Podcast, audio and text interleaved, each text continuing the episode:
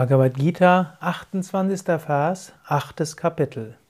Über jede Frucht, jeden Ertrag, die, wie es in den Schriften heißt, das Studium der Veden bringen soll, das Ausführen von Opfern, das Üben von Askese und Geschenke, geht der Yogi hinaus, da er dies weiß. Und er gelangt zur höchsten, ursprünglichen, ersten Wohnstadt, die ohne Anfang und ohne Ende ist. Vielleicht fragst du dich, wo jetzt die anderen Verse geblieben sind. Ich habe jetzt nämlich Verse 23 bis 27 übersprungen. Diese Verse sind etwas mehr astrologisches Wissen, hm, vielleicht auch astrologisches Wissen zur Zeit von Krishna. Und im 28. Vers relativiert er das ja auch. Und daher will ich diese Verse jetzt nicht weiter lesen. Wenn du magst, kannst du ja im Buch von Swami Shivananda, Srimad Bhagavad Gita, die Kommentare lesen. Ich finde, es ist besonders wichtig, was Krishna hier im 28. Vers sagt. Der Yogi geht hinaus über jede Frucht und jeden Ertrag von Opfern, von Askese, von Geschenken.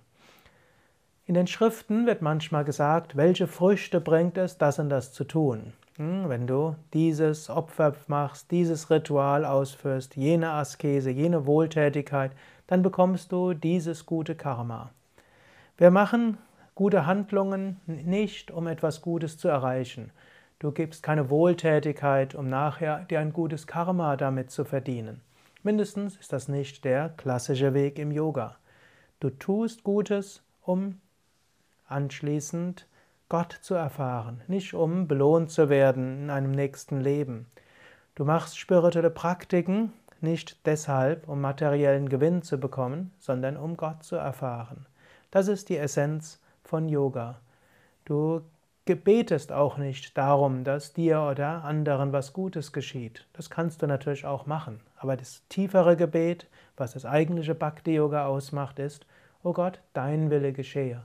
O Gott, bitte zeige mir, was meine Aufgabe ist. O Gott, bitte lass mich das tun, was ich tue, so gut ich kann, für dich. Lass mich anderen Menschen helfen und dienen. Ich wünsche anderen Gutes, aber ich wünsche es im Sinne von nicht mein Wille, dein Wille geschehe. Das ist das höchste Bhakti und mit diesem höchsten Bhakti kommst du zur höchsten Verwirklichung.